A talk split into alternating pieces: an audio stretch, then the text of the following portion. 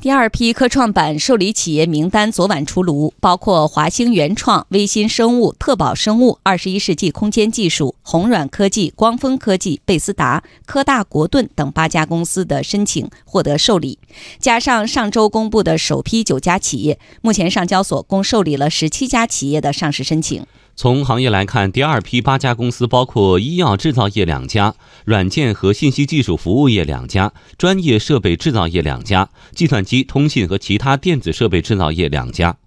相比于首批九家企业，第二批企业中没有亏损企业，每家企业的总资产在七亿元到二十亿元之间，总体规模略小于首批受理企业。不过研发投入占比更高，其中深圳微新生物过去三年研发投入占比在百分之五十五到百分之六十二之间。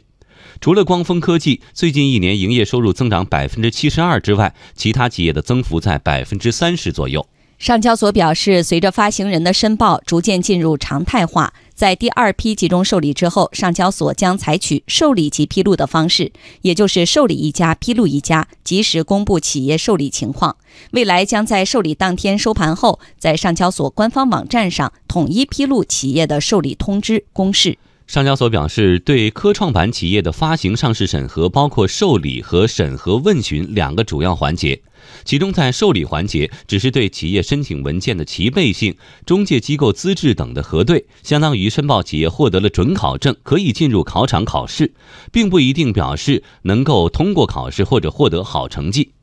至于企业是否符合科创属性，是否符合科创板发行上市条件，在财务上是否有瑕疵等实质性问题，将通过第二个环节的审核问询来实现。以信息披露为核心的审核问询是在科创板试行注册制改革的灵魂，整个问询的关键环节都向全市场公开。上交所将在审核问询中，针对市场广泛关注的科创代表性、技术能力、企业质量等问题进行多轮问询，通过充分的信息披露，对企业的定价、发行和上市形成市场化制约。